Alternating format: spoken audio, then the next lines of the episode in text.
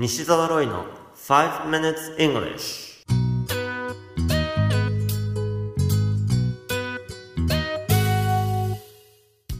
Hello everyone! こんにちは。イングリッシュドクターの西澤ロイです。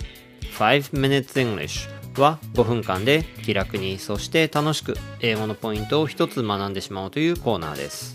今回取り上げるポイントは5つ語です。5つ語、英語で何というかわかりますか？このコーナーでは面白いもしくはびっくりするような海外のニュースをご紹介しております。今回のニュースはポーランドからです。ポーランド南部にあるクラコウ、クラクフという都市の大学病院で出産が行われました。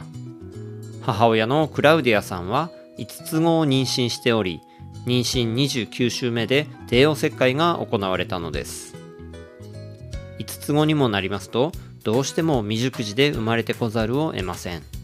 ですから、5人の赤ん坊を保育器に入れたりしてきちんとケアできるように医師らは5つのチームを組みましたそして1人ずつ1人ずつお腹から取り出され保育器に入れられたのですがなんともう1人赤ん坊がいて6つ子だったことが発覚したんです。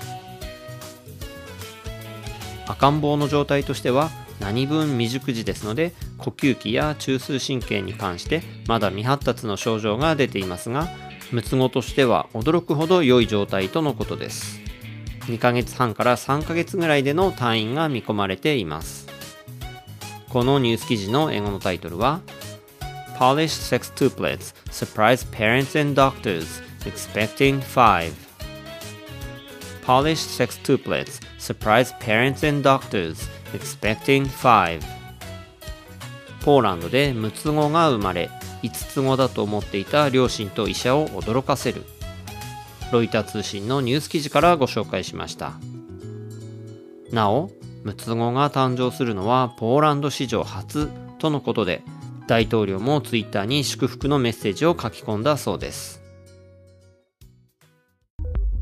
さて今回のニュースに登場した5つ子や6つ子を英語で何というかわかりますか？まず双子からいきましょうか。双子は twins と言いますね。昔ツインズという映画がありましたが発音は twins ですよ。2人いるので複数形になっています。1人だけを指す場合は twin で大丈夫ですよ次に三つ子英語では triplets と言いますトリプル triple とちょっと似ていますね triplets と言います。四つ子は quadruplets。スキー場で4人乗りのリフトのことをクワッドリフトと言ったりしますが、その quad が頭についてます。四つ子は quadruplets。そして五つ子は quintuplets。音楽で四重奏はカルテットですが、五重奏をクインテットというのをご存知かもしれません。その quint という音が頭についてますね。5つ子は quintuplets。最後に6つ子ですが sextuplets。6を表す sex。Six ではなく sex というスペルになりますが語源的には同じなんです。6つ子は sextuplets と言います。振り返りますと双子が twins。3人だと triplets、4人だと quadruplets、5人だと quintuplets、そして6人だと sextuplets。まあなかなか自分で使う単語ではないかもしれませんが、たまに出会いますので思い出せるといいですね。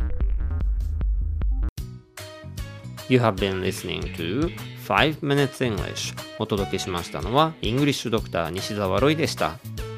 書籍「頑張らない英語」シリーズと TOEIC テスト最強の根本対策シリーズが全国の書店で好評発売中となっています累計15万部を突破した西澤ロイの書籍をぜひ書店の語学コーナーでチェックしてみてくださいねそれではまた来週お会いしましょう。See you next week. Bye bye.